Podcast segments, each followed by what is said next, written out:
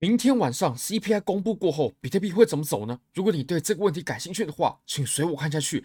Bybit 是我换过非常好用的交易所，无论从挂单深度、顺滑体验、交易界面都无可挑剔。现在点击下方链接，KYC 入金五百美金就可以立刻选择你要开多还是空，赠送一千美金价值的以太坊仓位。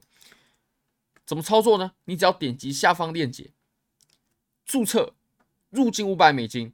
KYC，你就可以选择你要领取多单还是领取空单，会直接赠送你一千美金价值的以太坊仓位，是真的前所未有的活动，而且快结束了，时间快结束了，名额也快结束了，要抢要快。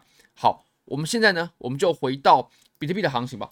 那其实我们会在明天呢、啊，我们先精确到小时好了，我们会在明天，也就是五月十号的时候晚上八点半，好，我们把它给画出来啊。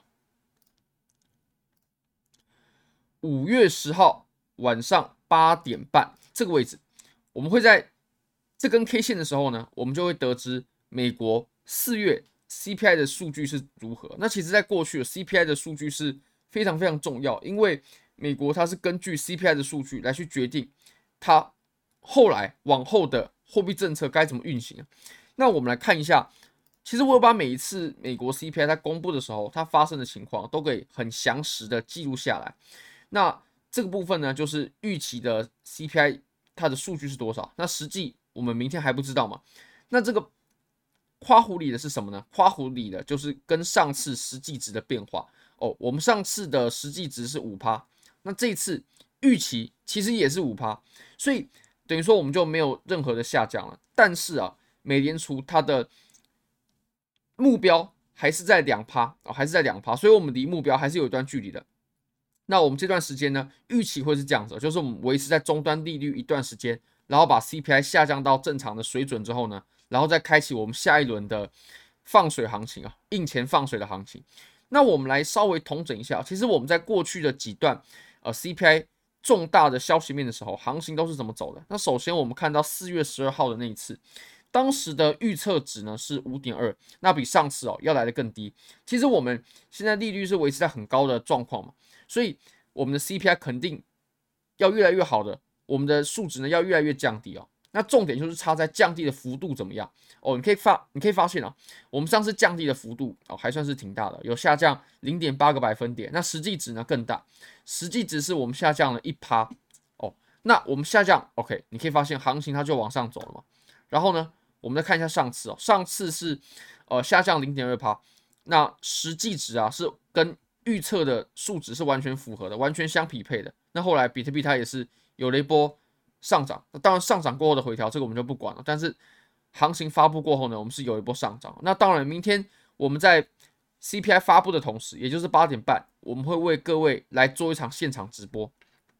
那如果说实际值啊，它比预测值要来的更高的话呢，其实这当然不是一个利多啊，但是你可以发现呢，比特币的行情还是往上涨。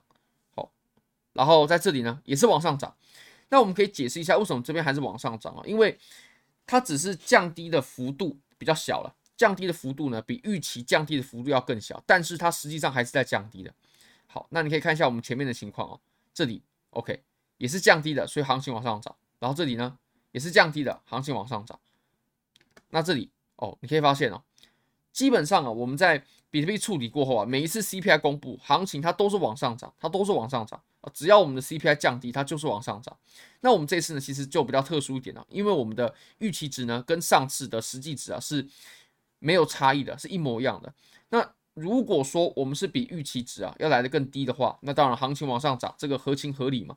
那如果说比预期值要来的更高的话，就不好说了。如果比行，如果比预期值要更高的话，那行情呢也不一定会往下走了。哦，如果我们有复盘的话，我们可以根据这次的经验，你就可以发现了，即使你的预期值啊是比实际值要来的，哎，你的实际值啊比预期值要来的更高，行情还是没有往下走，甚至往上。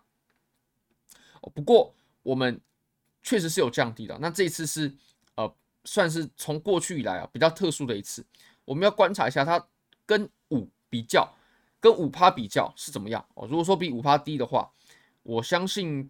肯定是有一波上涨，那如果比五趴高的话，不一定会下跌了，不一定会下跌了。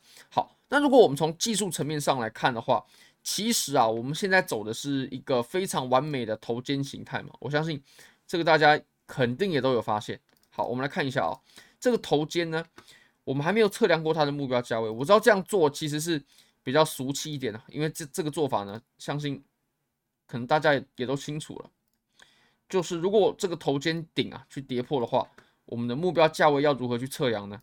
其实要这样子哦，就是从这里呢，好，哦，那如果说我们真的走出一个这样这样子的跌破，然后走到下缘的这个位置，我就认为我们这波上涨呢，真的是。没救了，真的是没，真的是没救了哦。我们再来看一下这个趋势线的支撑的情况是如何吧。你可以发现前面的这几个位置啊有接触点。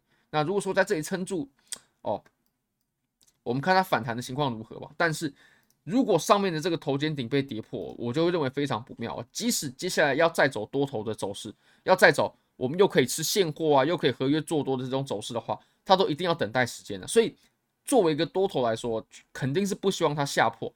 那再来，我们可以看一下呃 EMA ribbon 的的部分啊。其实我们现在呢是已经已经啊，在这个 EMA ribbon 下面的。那 EMA 顾名思义嘛，如果说啊我们的价格，我们的 K 线呢、啊、是走在这个均线指数均线之下的话，其实我们的均线就会立刻拐头，因为 EMA 它是一个有加权过的均线哦，它对于行情是非常敏感的，它就会立刻拐头。不过要等它走成是空头排列，还需要一段时间哦。那我会认为，如果我们在日线上这波小牛它走成空头排列的话，其实这波行情也就基本上可以宣告完全瓦解了，对不对？怎么说呢？我们来看一下啊。那当然，我是很不希望它跌破这个头肩顶的，因为如果跌破的话，哦，那我们的均线呢，在日线上也会变成是空头排列，我们这波上涨呢，它就有非常大的可能会难以延续了。其实这个时候我们可以参考一下我们在上一轮的小牛的行情啊。等我一下啊，它这个电脑跑得很慢，我们可以参考一下它上一轮小牛的行情。其实我们在上一轮呢，它走的是均线呈现什么情况呢？哦，它是我们翻转过后呈现多头排列，对不对？呈现多头排列，然后我们就继续往上走，往上走，然后呢，这波小牛就这样运行完了，直到我们变成空头排列了，直到我们变成空头排列了，然后好，行情这波小牛呢就完全结束了，所以。基本上我们这波小牛，它也就是一次的多头日线级别的，哎，日线级别的多头排列，就是一次。那我们可以看到，我们现在啊，我们现在是岌岌可危啊。如果说我们还在这个价位的话，那很快空头就会变成是，很快均线呢就会变成是空头排列了。更不用说，如果我们跌破了这个头肩顶，哇，那情况会有多严重？那我们肯定是变成空头排列无疑喽。那这波小牛呢，它就会面临非常非常大的考验了。那最后啊，我们再来看一下它高低点的变化。我们如果说这样的话呢，这段上涨肯定从这里开始哦，然后高点、低点、高点、低点、高点。那后面为什么没有高低点呢？因为后面是震荡。所以我们现在判断行情啊，最重要的是哪个位置呢？其实就是这里，就这个位置。这个位置，呃，大概在什么地方呢？大概是在两万六千五百二十七。如果这个位置被跌破的话，那我们多头走势啊，日线级别的多头走势就荡然无存了，所以大家应该要很注意这个地方。其实也跟我们两万七的这个支撑啊是完全重合的。好，非常感谢各位，非常欢迎各位可以帮我的影片点赞、订阅、分享、开启小铃铛，就是对我最大的支持。真的非常非常感谢各位，拜拜。